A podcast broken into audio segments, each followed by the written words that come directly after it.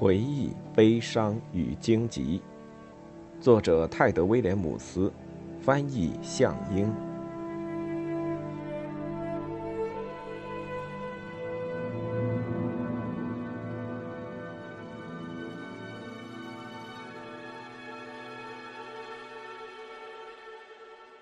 第二卷，诀别时，斯奇霍之己。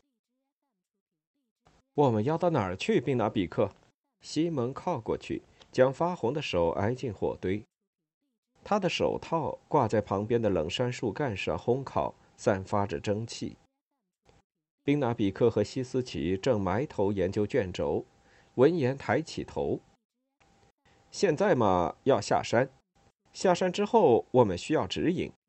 现在，请让我继续找找指引吧。西蒙硬生生忍住差点出口的幼稚话语。其实矮怪的淡漠没那么令人难以接受，他也心情不错。西蒙的力气正在恢复，在穿越明塔或下山的这两天里，他每天都感觉自己更强壮了。现在他们已彻底走出明塔霍，正从山翼横向穿过他的姊妹峰斯奇霍。今晚停下扎营后，西蒙头一次不想直接入睡。而是帮着大家在贫瘠的土地上找枯枝生火，又把过夜的山洞里的雪清了出去。身体恢复的感觉真好，脸颊上的伤疤依旧疼痛，但没那么厉害。更重要的是，它有助于他铭记。他意识到龙血改变了自己，但这不是魔法的效果，不像马关蛇母讲过的故事。他依然无法理解动物的语言，也看不到一百里格之外的东西。好吧，这么说不完全准确。这一天雪停的那段时间里，他确实能看到洁白的山谷、荒地清清楚楚地展现在眼前，仿佛近在咫尺。谷地盖着白毯，一直延伸到遥远而模糊的阿德希特大森林暗处。当时他如雕像般静静地站着。不理会寒风刺痛脖子和脸，只觉得自己真的拥有了魔法视力，就像从前那些日子。他爬上绿天使塔，看着整个艾克兰如毯子般在脚下延伸。他好像伸出手就能改变整个世界。但这些并不是龙带给他的。他等待湿手套晾干期间，又沉思了一会儿。随即将目光投向宾拿比克和西斯奇。他们没有真正碰到对方，却又紧密联系在一起。几个短短的眼神交换，便道出千言万语。现如今，比起雾沙木之旅前，西蒙觉得自己看到和感到的东西都不一样了。他似乎更清晰地看到了人与事物之间的联系。而每个部分又形成更大的谜团，就像宾拿比克和西斯奇那样。他们彼此紧密连结，他们的世界又与更多别的世界相互关联。西蒙的，他们族人的，约书亚王子的，还有葛罗伊的，真是令人吃惊。西蒙想，所有东西都是别的东西的一部分。但即便这个世界广阔到无法理解。任何一点一滴的小生命也总是不断挣扎求存，每个生命都有意义。在某种程度上，这的确是龙血教会他的。他并不伟大，事实上还十分渺小，但与此同时，他也至关重要。就像黑夜中任何一点微弱的光芒都可能是颗星星，能引领水手脱离险境。至少能在无眠之夜照耀某个孤独的孩子。西蒙摇摇头，朝冰冷的双手呵气，各种念头趁机窜出，像没上锁的食物储藏室里的老鼠。他又摸摸手套，它们还是没干。他只好将双手塞到腋下，身体朝篝火再挪近些。西蒙。你确定葛罗伊说的是诀别石？宾拿比克问道。我花了两个晚上阅读欧科库克的卷轴，不幸的是什么都没找到。我把他说的话都告诉你了。西蒙朝洞外看去，拴好的山羊挤作一团，活像个滚动的大雪球。我没记错，他通过我们救下的那个小女孩莱勒斯对我讲话。他说：“你必须到诀别石去，在将起的风暴中，那儿是唯一的安全之所，至少暂时安全。”宾拿比克垂头丧气地撅起嘴唇。他用坎努克语对西斯奇简单说了几个词，他则严肃地点点头。我没有怀疑你，西蒙。我们共同经历的事太多了。我也不会怀疑葛罗伊，他是我认识的最有智慧的人。问题出在我浅薄的认识上。他朝平摊在面前的兽皮挥挥手。也许我没带来正确的卷轴。你想多了，小个子。山洞另一头的施拉迪格说：“我和黑斯坦正教你的朋友们玩征服者。你们矮怪丢的石头几乎能当针头子一样玩。来吧，一起让你的脑子放松一会儿。”宾拿比克抬头微笑，朝施拉迪格摆摆手。西蒙，你干嘛不跟他们玩一会儿？他问。肯定比看着我束手无策强。我也在想事情呢，西蒙说。我一直在想乌沙木，想艾卡加区和当时发生的事。跟你小时候想象的不大一样，对吧？宾拿比克再次集中精神，仔细阅读卷轴。事情并不总像老歌里唱的那样，尤其是唱到龙的时候。不过你嘛，西蒙，勇敢的就像凯马瑞或塔利斯托爵士。西蒙不由喜上眉梢。我不知道，也不算是勇敢吧。我是说，不然还能怎么办呢？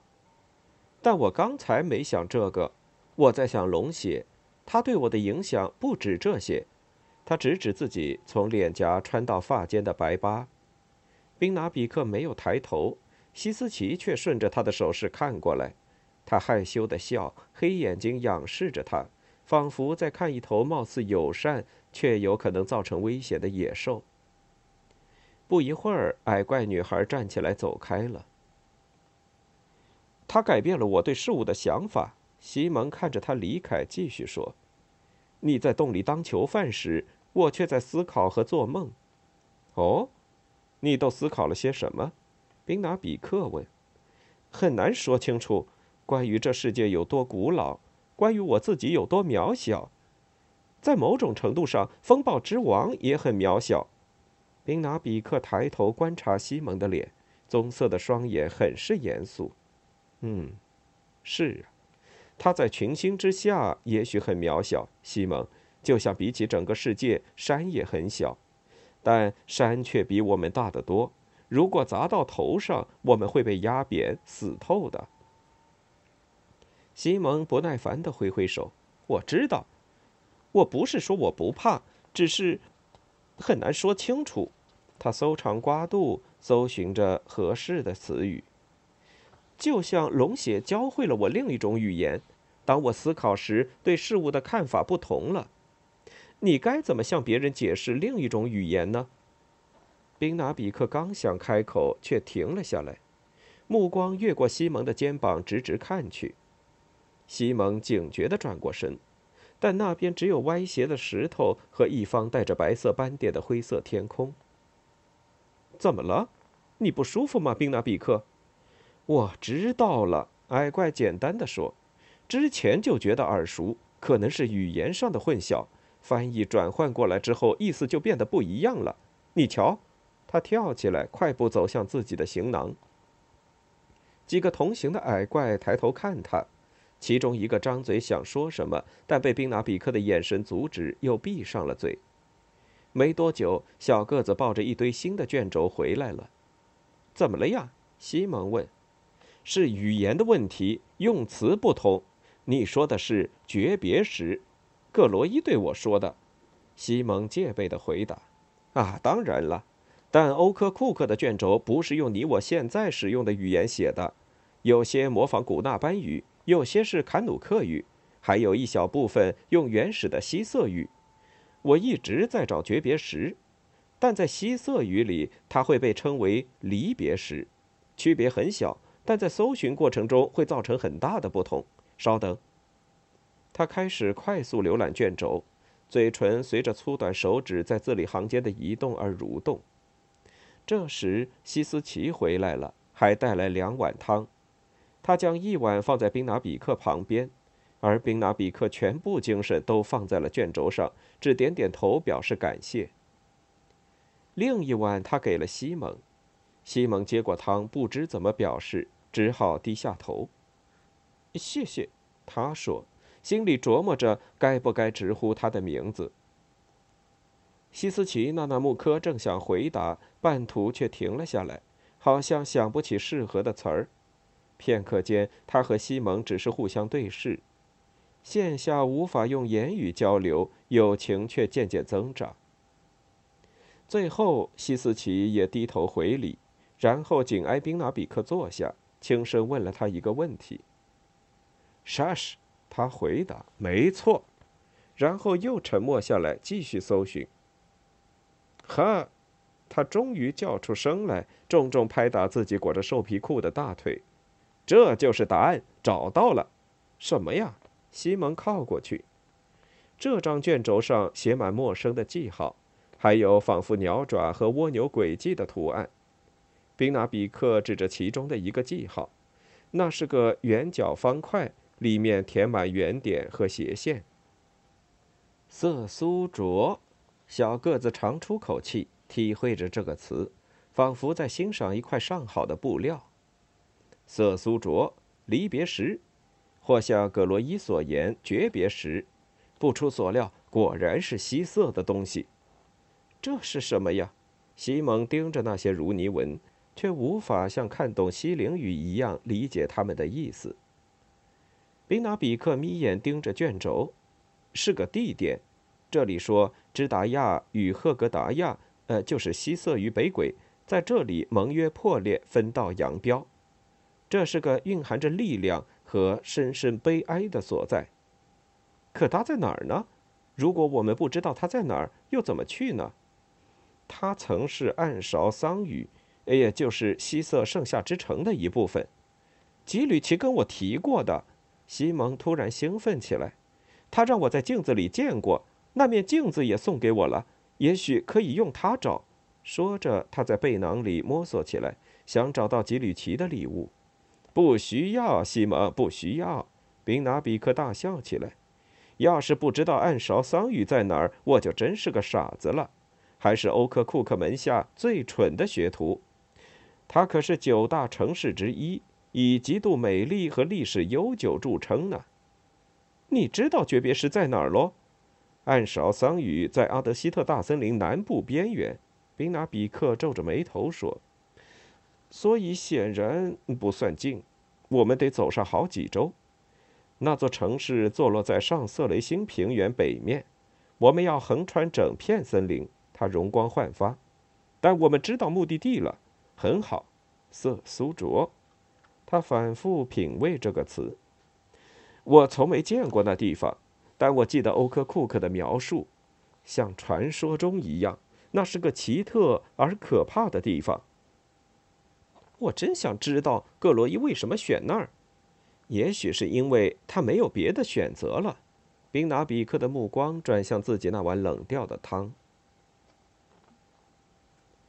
显而易见，山羊们不喜欢坎特卡走在后头。即使过了好几天，狼的气味还是令他们倍感惊慌。因此，宾拿比克继续打头。坎特卡灵巧地沿陡坡挑出最适合的小路，扬起手跟在后头，小声说着、唱着，以防吵醒雪崩女神马库库亚。西蒙、黑斯坦和施拉迪格走在队伍的最后面。尽力避开飞扬的蹄子，免得雪片落进油光锃亮的靴子里。明塔霍线条圆润，仿佛老人经年的驼背，而斯奇霍则棱角分明。矮怪开出的小径在山阴处绕着冰块和岩石蜿蜒，又从山脉的阴影里跃到阳光下，沿着垂直山系的内侧线延伸开去，消失在雾和雪里。在狭窄的矮怪小径上走了一个又一个小时，西蒙不时擦去眼前颤动的雪花，更不由自主地祈祷能早点下山。不管有没有恢复力气，他都不适合在山上生活。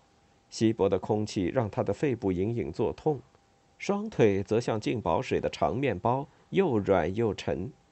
每天天黑入睡时，他的肌肉因痛苦而紧绷，几乎忍不住要呻吟起来。这段旅途的高度也让他不安。他以前总以为自己是无所畏惧的攀爬者，但那是离开海霍特、见识过广阔世界之前的事了。现在，西蒙觉得，目光落在施拉迪格抬起又踩落的棕色靴子上，比看向其他地方更容易。当他转向前方嶙峋的石头或下方凌空的高度时，便很难记起地面上的情形。他提醒自己，在别的地方，人能随意朝任何方向走，用不着冒摔死的危险。他曾处在那样的地方，因此那里肯定存在。幸好有些山路还算平坦，仿佛毯子一般迎接着西蒙的脚步。他们在一个宽阔处停下歇脚，西蒙帮黑斯坦放下行囊，看着卫兵踉跄坐到被雪浸湿的石头上，呼吸粗重急促，形成一大片围绕在身边的雾气。黑斯坦揭开兜帽，在狂风中颤抖，不一会儿便又拉好，冰晶在他的胡子里闪烁。冷啊，小鬼，他说，冷死了。突然间，他好像变老了。你有家人吗，黑斯坦？西蒙问。卫兵愣了一会儿，仿佛吃了一惊，接着大笑起来：“算吧，有个女人是老婆，呃，不过没小孩，头生的没多久就死了，再就没生。入冬前就没见过他了。”他摇摇头：“呃，但他很安全，到何文俊去了。那个利蒙太危险，跟他说过要打起来的。”他又摇摇头。要是那女巫没说错，仗已经打完了，约书亚王子输了。但葛罗伊说他逃走了。西蒙急忙说：“嗯，也是。”他们静坐了一会儿，聆听岩石间穿行的风声。西蒙俯视黑斯坦包裹上的荆棘剑，它反射着暗淡的光，融化的雪花落在剑身，斑驳点点。你扛得动这把剑吗？我也能扛一段时间。黑斯坦考虑了一阵儿，才开口：“你想扛就扛，西蒙小鬼，你是该弄把剑。刚长胡子的小伙子确实需要。问题是，很难说这东西能当剑用。你懂我的意思吧？”我知道，我也知道它会变。他记得荆棘在自己手里的情形。刚开始，他像铁阵一般又冷又沉。接着，他站在悬崖边一动不动，盯着冰龙那对蓝白眼睛时，他又仿佛划树枝般轻巧。当时，这把光亮的剑似乎很激动，仿佛会呼吸，就像活的，像动物之类。你现在觉得它重不重？黑斯坦摇摇头，看着纷纷扬扬的雪花。不，小鬼。看来他想跟我们走，觉得能回家吧？大概。西蒙发觉他们俩竟把荆棘剑当成小狗仔或是小马驹来讨论，不由露出笑容。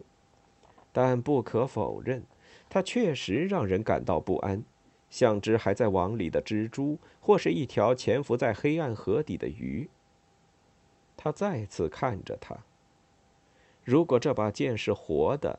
那它无疑是头野兽，它的黑暗吞没了大部分光，只留一丝淡淡的反光，映照着卫兵斑驳的胡子。野兽，黑暗之兽。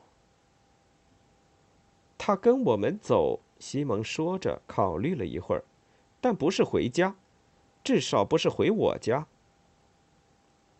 当晚，西蒙躺在斯奇霍岩坡一个只比裂缝稍大些的浅洞里。梦到了挂毯。那是一块会动的毯子，附在纯黑的墙面上，跟海霍特城堡里那些毯子一样。挂毯上绘着大树，枝丫一直伸展到天堂，树身像哈查大理石般洁白光滑。约书亚王子头朝下挂在树上，仿佛受难的乌瑟斯安东。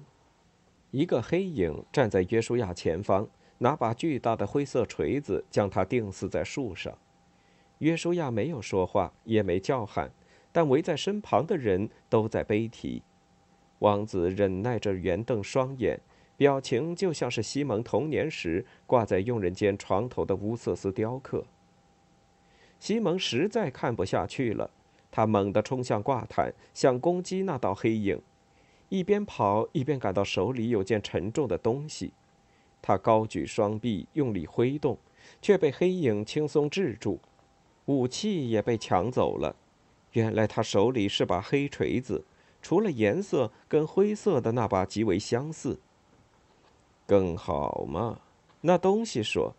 他用阴影里的另一只手举起乌黑的锤子，继续敲打钉子。这一次，随着每次敲击，约书亚发出了惨叫。西蒙颤抖着在黑暗中醒来，身边是伙伴们粗重的呼吸声，人声与山风掠过洞口的悲鸣此起彼伏。他想叫醒宾拿比克，或黑斯坦，或施拉迪格。只要是能跟他说同一种语言的人就行，但在黑暗里，他谁都找不见，而且即使吓得不轻，他也知道不该把其他人惊醒。他再次躺下，聆听风嚎，他不敢睡着，害怕再次听到那些可怕的尖叫。他紧张地盯着黑暗，集中注意力，保证眼睛睁开。但眼前没有任何值得注意的东西。天光重回大地之前，疲惫战胜了忧虑，他终于又睡着了。梦境再次袭来，但醒来之后，他什么都不记得了。翻过斯奇霍峰顶之前，他们又在连心都要冻结的小径上走了三天。到了山间，路宽了。队伍无需再摆一字长蛇阵，因此众人停在一片积着斑驳白雪的宽阔花岗岩平台庆祝一番。这是难得的午后日照时间，阳光穿透密布的云层，风则头一次更像嬉闹而非凌虐。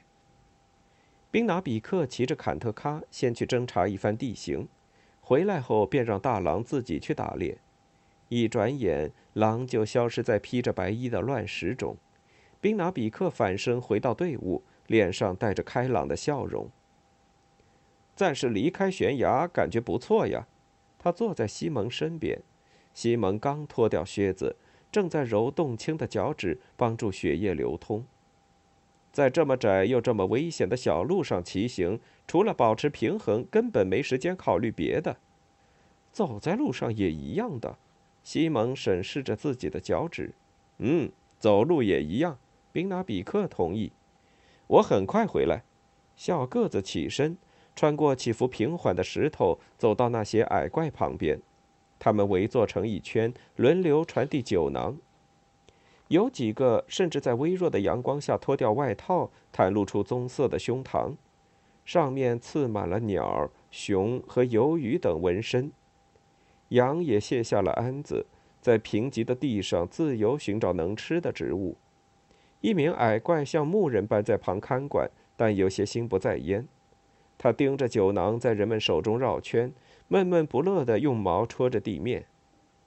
另一名同伴指着他那可怜巴巴的模样大笑起来，然后蹒跚着走过去，同他分享皮囊里的酒。宾拿比克走进西斯奇。他正跟一个猎手女孩坐在一起，他弯腰说了几句，同她脸蹭脸，他大笑起来，推开她，满脸通红。看着他们，看着幸福的朋友，西蒙心中泛起一丝嫉妒，但立马压了下去。也许有一天，他也能找到这么一个人。他悲伤地想起米蕊莫公主，对一名小厮来说，她是那么高高在上。尽管如此，她也只是个女孩。跟自己在遥远的海霍特结结巴巴试图攀谈的那些姑娘一样。当她跟米瑞莫并肩站在大智照的桥上或巨人面前时，他们没有高低之分，他们曾是朋友，共同且平等的面对过危险。但那时我不知道他比我高贵，现在却知道了，这就是区别。可为什么呢？是我变得不一样，还是他？还是我们其实都没变？他吻了我。那是他成为公主之后的事。好奇混着得意和沮丧占据了他的整颗心。反正没人能分辨是非对错吧？世界的秩序正在改变，而且没有律法规定英勇的厨房男孩就不能自豪地站在公主面前。再说，公主本人不也正跟他父王交战吗？于是西蒙做起了白日梦。幻想自己像英雄一般骑在高头大马上，进入一个壮阔的城市，手中举着荆棘剑，就像以前看过的凯马瑞爵士的画一样。在某个地方，他知道米瑞莫正仰慕地看着自己。就在他开始琢磨他雄赳赳、气昂昂走进的这座城市究竟在哪儿时，梦境轰然倒塌。格罗伊说了。奈格利蒙已经陷落，而海霍特西蒙唯一的家又不准他回去。荆棘剑不再属于他，就像他不再属于最著名的持剑者凯马瑞爵士一样。更重要的是，他盯着自己起泡的脚，意识到，他根本就没有马。拿着，西蒙好友，宾拿比克的声音将他从悲伤的幻想中拉回来。我给你弄了点烈酒。他递过一只皮囊，比矮怪圈子里传递的酒囊小一些。我以前喝过。西蒙怀疑的闻了闻，味道嘛，好吧。黑斯坦说像马尿，我觉得他说的没错。哈，黑斯坦似乎已改变了对康康酒的看法。宾拿比克咯咯笑起来，向喝酒圈子的方向偏头示意。艾克兰人和施拉迪格都已加入了矮怪的行列。黑斯坦正拿着皮囊猛灌一口，但这不是康康酒。宾纳比克将酒袋塞进西蒙的手里，这是烈酒，男矮怪一般不喝的，除了我这种人。我有时会拿它入药。我们的女猎手们必须远离山洞，整夜保持清醒时也会喝一点儿。它对疲劳和四肢酸痛之类的毛病特别有效。可我挺好的。西蒙依旧怀疑地打量着酒囊。“我不是觉得你有毛病才给你喝吗？”宾拿比克有点恼火。“要知道，没人能轻易喝到烈酒的。眼下我们正在庆祝，我们走完了一段艰苦的旅途，没有减员或受伤。我们庆祝这丁点儿阳光，希望以后的路上也能交到好运。这是份礼物，西蒙。西斯奇纳纳穆科希望你收下。”西蒙抬头看看矮怪女孩，她坐在同行的女猎手旁边，微笑着举起长矛，似乎是在打招呼。对不起，她说：“我刚才没明白。”他拿起皮带喝了一大口，甜美粘稠的液体流进喉咙，让他不由咳嗽起来，但很快胃里泛起柔和的暖意。他又喝了一口，含在嘴里。好好体会这种感觉。这什么做的？他问道。兰尼湖高原的梅子，就是我族人现在赶去的地方。梅子还有牙齿。西蒙不敢确定自己听到的词。梅子和什么？牙齿。宾拿比克咧嘴笑了，露出黄黄的牙。雪熊的牙齿，当然了，是要磨成粉的。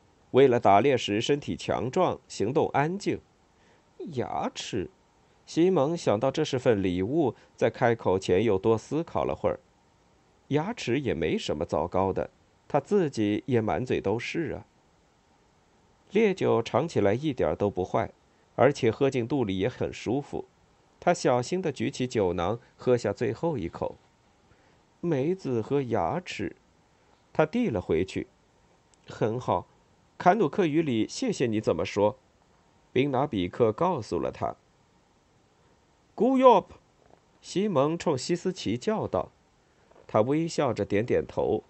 旁边的矮怪们爆出一阵尖声大笑，将脸埋进毛皮兜帽里。一时间，西蒙和宾纳比克只是静静地并肩坐着，享受这种暖意。西蒙觉得烈酒正舒适地渗进血管，在酒的影响下，甚至连等在前头令人生畏的斯奇霍坡道也友善多了。只见山体落入高低不平、盖着白雪的小丘间。再往下，山脚平稳延伸，进入长毛般的树丛，与荒原接轨。转头俯瞰整片地域，西蒙的注意力被斯奇霍的姐妹蜂纳叶吸引。在这午后明媚的时刻，他似乎离他的左手只有一时之遥。那叶山脚有发蓝的长条形树枝阴影，山峰则顶着白冠，在阳光下闪烁。矮怪也在那边生活吗？他问道。宾拿比克抬起眼，点点头。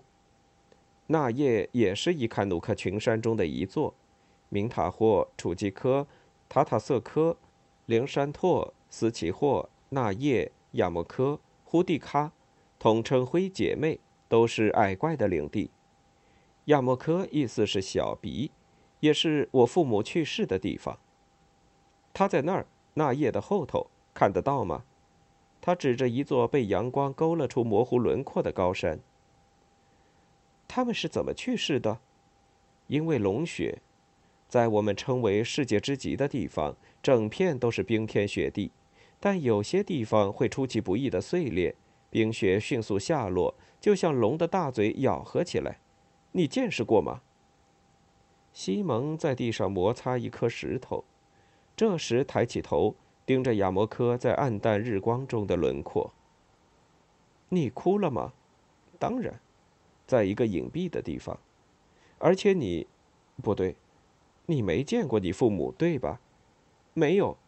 莫吉娜医师跟我说过一点他们的事儿，一点点。说我父亲是渔夫，母亲是城堡的女佣。宾拿比克笑了，贫穷但诚实的仙人。作为起步，还有比他们更合适的人选吗？规矩繁琐的皇室能培养出什么孩子来？周围都是卑躬屈膝的人，谁又能发现真正的自我呢？西蒙想到了米蕊莫，又想到宾拿比克的未婚妻西斯奇纳纳穆科，但什么都没说。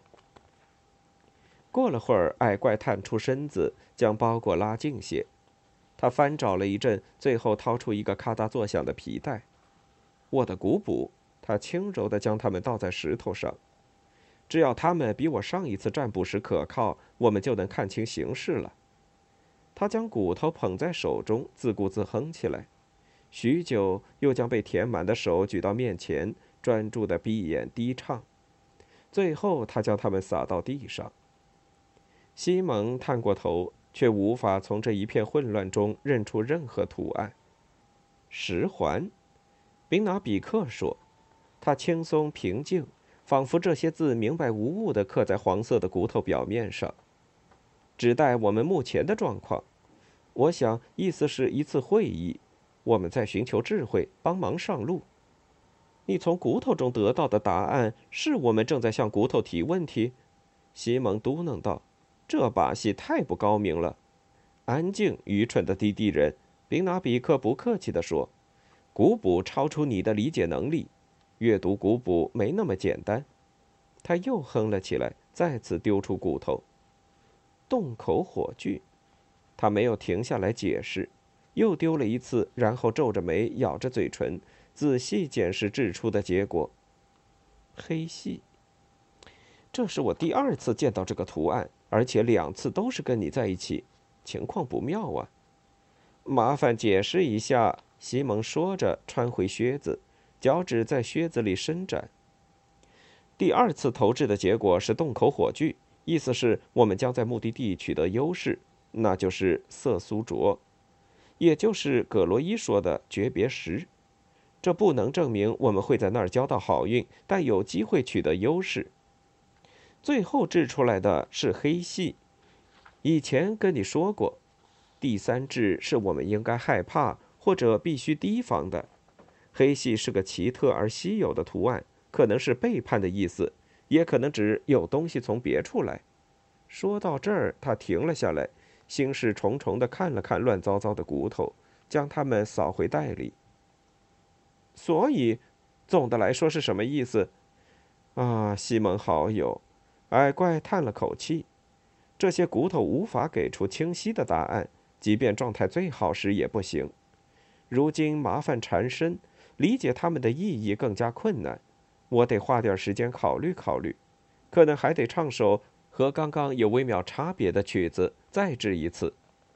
这么久以来，还是头一次没有看到暗道，但我没觉得前路有多光明。你看，这就是想要简单解读古卜的危险。西蒙站起来，你说的那些大部分我都不明白，但我希望我们真的能有些简单的答案，让事情变容易些。宾拿比克冲一个朝他走来的族人笑了笑。要是人生真的有简单的答案，反倒是个问题。那只能是个魔法，强大到比我见过的任何力量都可怕。过来的矮怪是个胡子丛生的健壮牧人，宾拿比克介绍说，他叫史纳纳克。这人向西蒙投来怀疑的目光，仿佛西蒙的身高就是粗鲁的冒犯。他用坎努克语同宾拿比克激动地谈了一会儿，然后离开。宾拿比克站起身，打着呼哨唤坎特卡回来。史纳纳克说：“羊群很惊慌。”宾拿比克解释说。他想知道坎特卡在哪儿，是不是一直跟在羊群的后面？片刻，大狼灰色的身影出现在半幅笼外的峭壁，疑惑地偏着脑袋。他在我们下风处，小个子摇着头。羊群骚动不安，但不是被坎特卡的气味吓到的。坎特卡从凸起的岩坡上跳下，很快来到主人身边，宽大的脑袋顶了顶他的胸口。他也同样不安。宾拿比克跪在地上抓挠大狼的肚皮，整条胳膊从肩部开始都没入他厚厚的皮毛。坎特卡看起来确实有些焦躁，没站多久便扬起鼻子嗅吹来的风。他耳朵抖动，像准备着陆的鸟的翅膀。再次用脑袋顶宾拿比克之前，他发出一声低低的吼叫。啊，他说，一头雪熊。大概是，他们也被这季节搞得饥肠辘辘。我们应该再往山下走，离开斯奇霍峰就没这么危险了。他向史纳纳克和其他族人示意，众人开始收拾刚搭建的营地，给羊上鞍，装好水囊和食品袋。施拉迪格和黑斯坦走过来。“嘿，小鬼！”黑斯坦对西蒙说，“又得脚踩皮靴了。”现在你知道当兵是怎么回事了吧？前进，前进，前进！脚麻，气急。我从来就不想当兵。西蒙扛起包裹。温和的天气没能持续多久。当晚，他们在平缓的长坡旁扎营，天上一颗星星都没有。荒凉飞雪的天空下，他们的吹火是唯一的光芒。佛晓点亮天际的黑暗，天空呈现出一种盐灰色，仿佛一面诡异的镜子，映照着他们脚下的花岗岩。众人小心地下了岩架，在蜿蜒曲折的陡峭小径上穿梭前行。正午前，他们来到一片相对平整的长坡，坡道均匀下斜，旁边还堆着古老冰川残留的大大小小的石块，坡面看起来摇摇欲坠。连羊都要小心选择落脚点，有时宁愿从一块大石跳到另一块，也不愿走过松松垮垮的碎石堆。西蒙、黑斯坦和施拉迪格落在最后，他们沉重的步子偶尔会让拳头大小的石头蹦跳着滚下山坡，引来羊群生气的瞪视和咩咩的抱怨。这地形对膝盖和脚踝也是不小的负担。刚走上坡道，西蒙和同伴们就不得不停下，拿破布缠住靴子，好提供更多支撑力。周围在飘雪，虽然不大，但也足够盖满大石表面，就像苍白的粉末。也能填满小石头间的空隙，像是泥浆。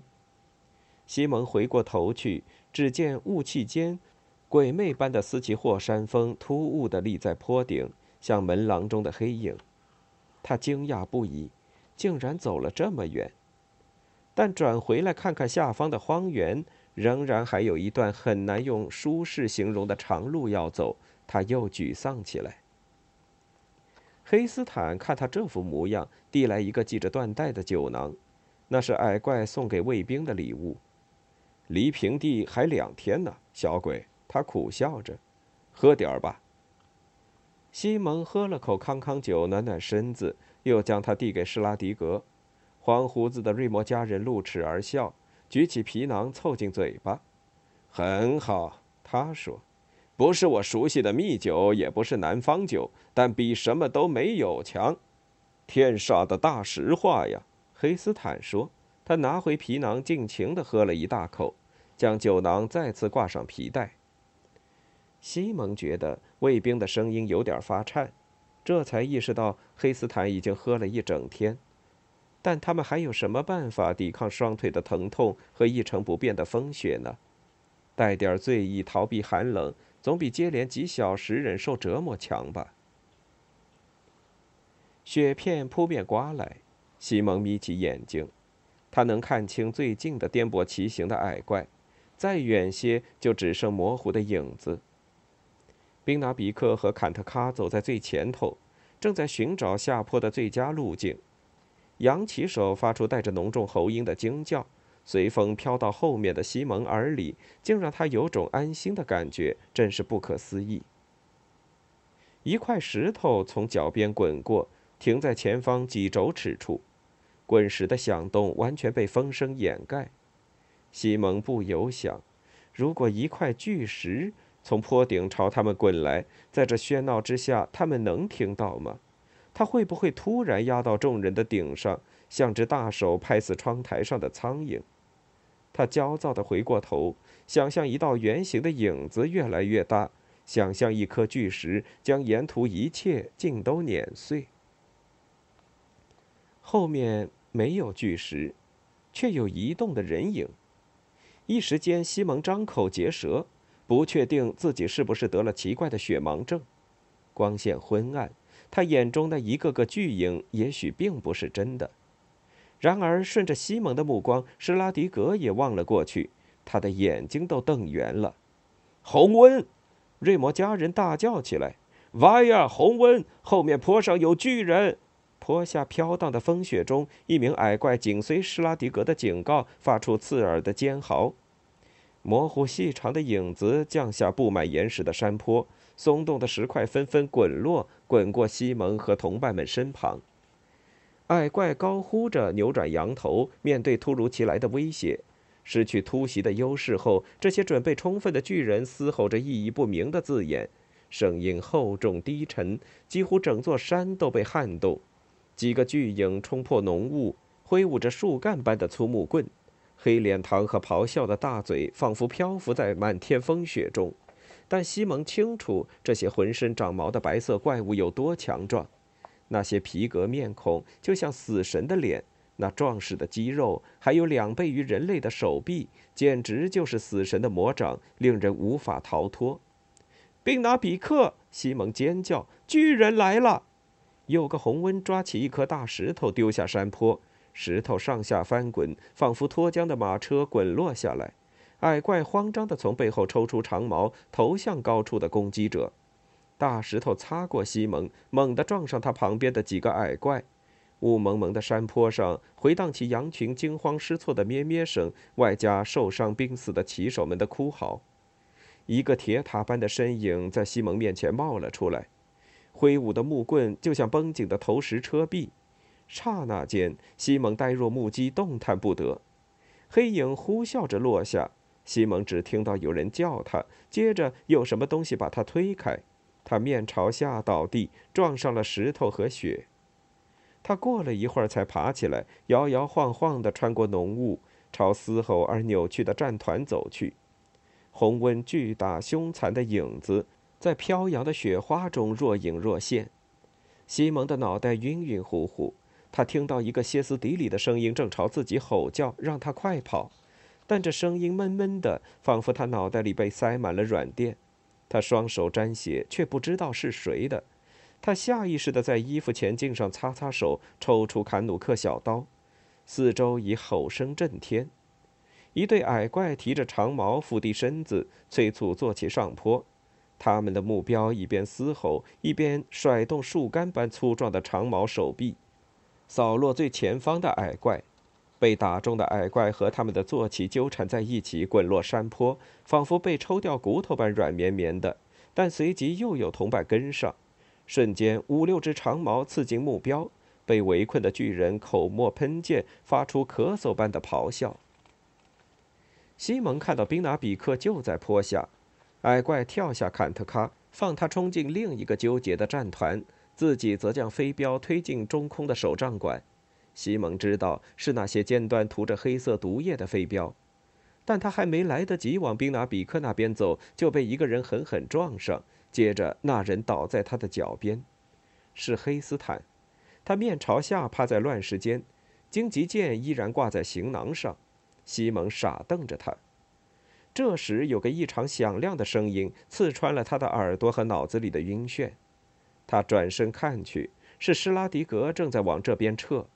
士兵一边在碎石密布的坡道上后退，一边用矮怪长矛猛刺逼来的巨人。巨人的怒吼响彻天空，白色的肚腹和臂膀上都染着点点雪花。施拉迪格也挂彩了，左臂像浸满了红色的油漆。西蒙弯下腰拽黑斯坦的斗篷，摇晃他，但卫兵的身子还是软绵绵的。于是他握住荆棘的剑柄，将它从黑斯坦的背囊中抽了出来。他冷得像冰，重得像战马的铠甲。他愤怒又惊慌地咒骂着，用尽力气想把剑举起，却连剑尖都没能脱离地面。他处于前所未有的慌乱中，却死活不能把剑柄举到腰部以上。乌瑟斯，你在哪儿呀？他哀嚎着，任由利剑像块大石般重重落地。帮帮我！这该死的剑到底有什么用？他又试了一次，祈祷上帝的帮助，但荆棘还是躺在地上不肯挪动。西蒙·施拉迪格气喘吁吁地叫：“逃啊！我挡不住！”巨人挥出蓬松的白臂，瑞摩家人正好跌倒，险险避过。他张开嘴，本想再叫西蒙一声，却见巨人反手一击袭来，被迫赶紧侧闪。北方人的浅色胡须和纠结黄发上染着斑斑血迹，头盔也不见了。西蒙的目光疯狂乱转，终于看到一把躺在乱石间的矮怪长矛。巨人眼睛发红，鼻翼抽动，全部精力都集中在施拉迪格身上。西蒙举起矛往后绕，一直绕到毛发丛生、墙一般的背脊前。他来不及细想，已跳上滑溜溜的石头，用尽全力将矛尖刺入乱发之中。强大的反冲力沿手臂上传，牙齿都震得咯咯作响。他无力地靠在巨人的阔背上，双腿发软。红温吃痛，仰头大吼，脑袋左右晃动。施拉迪格趁机在前面也刺了他一矛。西蒙看不见瑞摩家人的身影，只看见那怪物颤抖着跪下身子，把施拉迪格也撞倒了。巨人在咳血，他站在施拉迪格旁边，一手摸索木棍，另一只手捂着淌血的肚子。这恐怖的东西都快没命了，攻势却依然不减，还发出愤怒而疯狂的咆哮。于是西蒙用力抓紧他的皮毛。另一手握住还在巨人背上颤动的毛尾，攀上他的身躯。怪物庞大的身躯颤抖不止，混有湿毛皮、麝香和烂肉味道的臭气灌入西蒙的鼻腔。他背着西蒙直立起来，一双长着利爪的巨掌往上伸。西蒙趁机将坎努克匕首整个没入巨人的脖颈。他不为所动，继续左右拍打，仿佛在找落在身上的小虫子。接着，西蒙感到自己被万字粗细的手指拎了起来。失重的瞬间，天空崩裂，灰色、白色，还有暗淡的蓝色在周围旋转。西蒙摔倒在地上。眼前有块圆石头，离鼻子只有一掌的距离。他感觉不到自己的四肢，身子无力的像被剃掉骨头的鱼。除了模糊的吼声和轻轻的疑似说话声，他什么也听不见。石头在他面前浑圆又真实，一动不动。那是块灰色花岗岩，带有白色条纹。也许时间本身还很年轻时，他就已经躺在那儿了。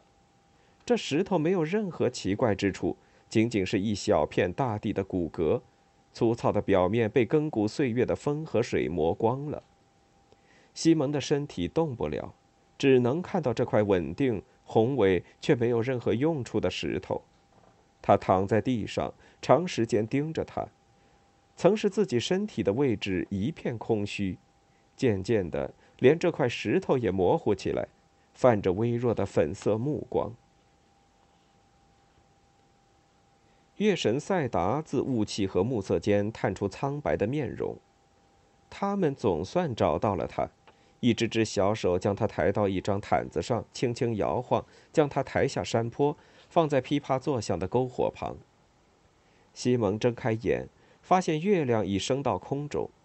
宾纳比克走到他身边，声音平和，说着宽慰的话，但所有字眼听来全无意义。有人帮他清理并包扎伤口，给他的额头敷上湿布。宾纳比克则反复吟唱一首奇异的曲子。又端来一碗热乎乎的东西，扶起他无力的头，让那酸酸的液体流下他的喉咙。我要死了，西蒙想。这念头让他平静，灵魂似已离体，几乎失去与身体的连接。我很愿意离这些雪远远的，我也很愿意回家。他在比较如今和之前的两种平静。当时他站在埃卡加区面前，平静似乎包裹住整个世界，在他挥落利剑、黑血喷涌之前，瞬间似乎定格成永恒。可这一次，荆棘剑没有帮我，是不是离开雾沙木之后，他已经失去了价值，还是说荆棘也像风，天性反复无常？西蒙回想起海霍特一个温暖的夏日午后。阳光斜照进莫吉娜的高窗，照得懒散漂浮的尘埃像流动的火花般闪耀。永远不要将家固定在同一个地方。那天，老人对他说：“在你脑子里为自己建一个家，你会找到用来布置的家具、记忆、信任的朋友、好学的心，诸如此类。那样，不管你到哪里，他都形影不离。”这就是死亡吗？西蒙想，这就是回家吗？也没那么糟糕嘛。宾拿比克又唱了起来，歌声如流水，令人昏昏欲睡。西蒙的意识随之飘了出去。他在第二天晚些时分醒来，却不能马上确定自己还活着。今天早上，幸存者将西蒙和其他伤员都抬进大石下的山洞里，所以醒来时他只能看到眼前的洞口以及洞外灰色的天空。当零星黑鸟飞过洞口，他才发现自己仍留在这个世界上，除了鸟，还有四肢的疼痛。他躺了一会儿，一个接一个活动关节，检查自己的伤，确实很疼。但伴随痛感，他又能掌握自己的身体了。疼归疼，毕竟还算完整。又过了一会儿，宾拿比克端来了治疗药剂。西蒙发现矮怪也并非毫发无损，他的脸一直到脖子结了条长疤。他神情肃穆，粗略地检查了一下西蒙的伤口。我们损伤惨重，矮怪说。我真不想说出这话，但黑斯坦死了。黑斯坦，西蒙坐了起来，一时忘记了肌肉的疼痛。黑斯坦，他的胃一下子沉入了身体的深处。宾纳比克点点头。还有我的族人，九个死了，六个重伤。黑斯坦怎么了？他有种不真实的反胃感。黑斯坦怎么会死呢？他们刚刚不是还说过话吗？就在。施拉迪格呢？施拉迪格受了伤，好在不重，他和我的族人一起在外面砍柴生火。治疗伤员必须有火，你明白吧？而黑斯坦，宾拿比克用掌根重重拍拍胸膛，这是个坎努克手势。西蒙知道他表示辟邪。矮怪看起来非常难过。黑斯坦的头被巨人的棍子打中，我听说他把你推离了险境，自己却牺牲了。哦，黑斯坦，西蒙叹道。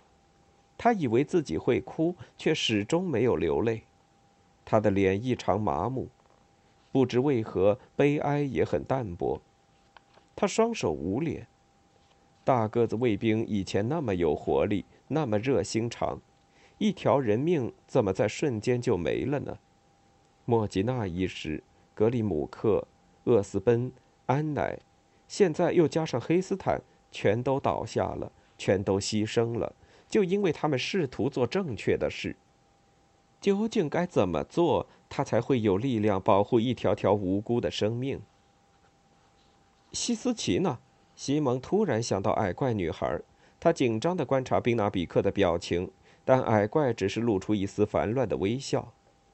他受了点轻伤，没事儿。我们能把黑斯坦带下山吗？他不想被留在这儿。宾纳比克无奈地摇摇头。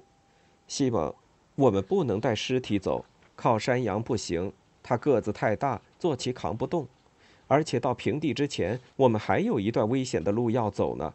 他必须留在这儿，跟我族人的尸骨光荣地葬在一起。他会和这些英勇的战士们一起长眠，我想他自己也会这么希望的。好了，你该再睡会儿，但首先有两个人想跟你谈谈。宾拿比克退到一边，只见西斯奇和名叫史纳纳克的牧人正等在洞口。两人上前站到西蒙身边，宾拿比克担任翻译。史纳纳克看起来很不自在，双脚交替摩擦着石地。西斯奇纳纳穆科说：“他很遗憾你失去了一个朋友。”他还说：“你表现出难能可贵的英勇。”现在所有人都亲眼见到你在龙山上表现出的勇气。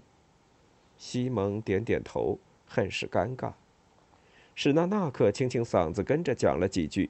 西蒙耐心地等宾纳比克解释。史纳纳克，楚基克山脚的首席牧人，说他也很遗憾，昨天许多条宝贵的生命丧失了，但愿你失去的能得到补偿。牧人拿出一只骨柄小刀，恭恭敬敬地递给西蒙。这是从死去的巨人脖子上拔出来的，宾纳比克平静地说：“坎努克人的赠礼为保护坎努克的生命而染血，这对我族人来说意义重大。”西蒙接受了小刀，将它插回皮带上的精美刀鞘。古尤普，他说：“请告诉他们，我很高兴能找回他。”只是我不确定保护坎努克的生命是什么意思。我们在跟共同的敌人作战，但现在我不想讨论杀戮的话题。当然，宾拿比克转向西斯奇和牧人，简单的说了几句。他们点点头。西斯奇靠过来，带着同情，无言的碰碰他的胳膊，然后领着局促不安的史纳纳克离开了洞穴。西斯奇带人去立石冢了，宾拿比克说。至于你，西蒙好友，今天没别的事要做了，睡吧。仔细掖好西蒙肩上的斗篷，宾拿比克轻手轻脚绕过睡着的伤员，往敞开的洞口走去。西蒙看着他离开，心里在想黑斯坦和其他死者。西蒙曾在梦中见过一条路，通往完全静止的世界，难道他们正走在那条路上吗？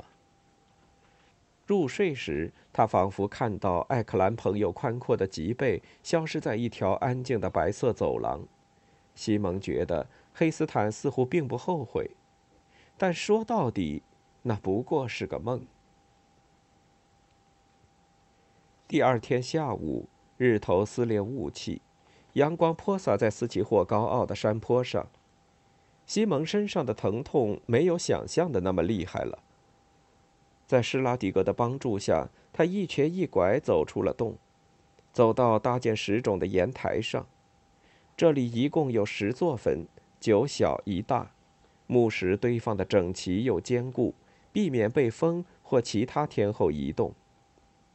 在施拉迪格和其他矮怪拿起卫兵的斗篷，将尸体裹紧前，西蒙看到了黑斯坦苍白的脸，上面血迹斑斑。黑斯坦双目紧闭，西蒙本觉得他只是睡着了，但伤口那么可怕。又完全抹消了这个幻想。他是被风暴之王残忍的手下杀死的，这一点必须铭记于心。黑斯坦是个单纯的人，他会赞赏复仇的想法。黑斯坦的身体被放入墓穴，盖上墓石。宾拿比克的九个男女族人也一个接一个葬入各自的坟中。每人身旁都有几件特殊的小物品陪伴，至少宾拿比克是这么跟西蒙解释的。这一过程完毕，九座墓都被封闭。宾拿比克走上前去，他单手高举，其他矮怪则开始吟唱。无论男女，不少人眼中都有泪水打转，连宾拿比克的脸上都闪烁着泪光。过了一会儿，吟唱声停了。西斯奇上前递给宾拿比克一只火把和一个小袋子，宾拿比克在每座墓上都撒了些袋子里的东西，然后点起火，盘旋的青烟自一座座坟头升起，很快便被山风吹散。完成后，他将火把还给西斯奇，用坎努克语唱起一首长歌，旋律就像风，忽高忽低，上下起伏。宾拿比克唱完，再度拿起火把和袋子，在黑斯坦的墓穴上也点起一缕烟。赛达告诉孩子们，他用西灵语唱道：“灵迹与雅拿需要择前路，鸟之路，月之路，选其一。”他说道：“鸟之路，破壳路，死亡大门轻打开。”门后候着下一代，父母亲离人世，谁愿选择这条路？月之路，永生路，欢歌舞蹈群星下，既不踏过死亡门，亦无得见新世界，谁愿选择这条路？亚娜灵巧又迅捷，发丝金黄，眼含笑。我当踏上月之路，本就无意新世界，此事永为我家园。灵迹他的弟兄，沉稳持重，眼漆黑。我愿选择鸟之路，行走未知天空下，世界留与我雏儿。吾等皆为灵迹子，平等共享此馈赠。姑姑降临岩石地。短暂生命不复还，转瞬便过死亡门。人人皆往远方去，寻明星夜空中，度晚上山洞里。奇异大地归丽光，就此别永不见。唱罢，宾纳比克向黑斯坦的墓鞠了一躬。永别了，勇士！矮怪会永远铭记你的名字。从此刻起，在明塔霍之巅。我们将赞颂你一百个春天。他转过头，看着神情肃穆的西蒙和施拉迪格。你们要不要说些什么？西蒙不安地摇摇头。只有上帝祝福你，黑斯坦。如果能回去，我保证在艾克兰，大家也将歌颂你的名字。施拉迪格走上前来。我应当念一段安东祷文，他说。你的歌唱得很好，明塔霍的宾纳比克，但黑斯坦是个安东教徒，他必须得到应有的赦免。请吧，宾纳比克说：“我们的歌已经唱完了。”瑞摩家人将木质圣树握在胸前，站到黑斯坦的坟头，烟继续袅袅升上天空。愿我们的主保护你，施拉迪格说。愿圣子乌瑟斯拖着你，带你到绿荫峡谷。到他的领地，善良正直的灵在山顶歌唱，天使环绕树丛，欢喜聆听上帝的话语。愿圣灵保护你，保护你脱离一切罪恶。愿你的灵魂得到永远的平静，愿你的心得享安宁。施拉迪格将圣树放在木石上，转身回到西蒙身边。最后，请允许我说几句。宾拿比克提高嗓音，大声说道，又用坎努克语重复了一遍。他的族人聚精会神地听着。这是千年来头一次，坎努克人和厄库、矮怪和低地人一同并肩作战，一同流血，一同倒下。这是为了对付我们共同的敌人。而如果在未来的战争，一场惨烈但可能是最后的战争中，我们能团结一致，那这些朋友的死就能赢得比现在更大的意义。他转身将这些话对他的族人重复了一遍。不少人点头，还用毛柄重重敲打地面。山坡某处，坎特卡嚎叫起来，悲怆的声音在整座山间回荡。西蒙，我们不能忘记他们。等其他族人都上山后，并拿比克对西蒙说：“不光是这些，还包括其他已经牺牲的人。我们要从他们的生命中汲取力量。如果我们失败了，”他们的死就成了幸运的解脱。你还能走吗？能走一会儿。西蒙回答。皮格会跟我一起。今天不会走太久。下午已过去大半。矮怪眯起眼，仰望白点般的日头。但我们必须全速前进。杀死五个巨人，我们却几乎失去了一半的同伴。西边风暴之王的山上全是这些怪物。而我们不清楚附近还有没有其他的巨人。你的族人什么时候回去？施拉迪格问。他们要到你领主和领主夫人说的兰尼湖去吧？这是另一件必须考虑的问题。宾纳比克严肃地说：“大概一两天吧，然后就只剩我们三个在荒原上旅行了。”这时，一个灰影从他的肘间冒出，大口大口的喘气。他转头一看，发现坎特卡正不耐烦地用鼻子顶着他。啊，请原谅，四个，他更正道，却没有露出半点笑容。众人出发，走上斯奇霍最后的一段路。西蒙觉得一片空虚，像从内部被挖干掏净。要是他站在风口，呼啸的风似乎能畅通无阻地穿过身体。又一个朋友离去了。而家，还仅仅是一句空话。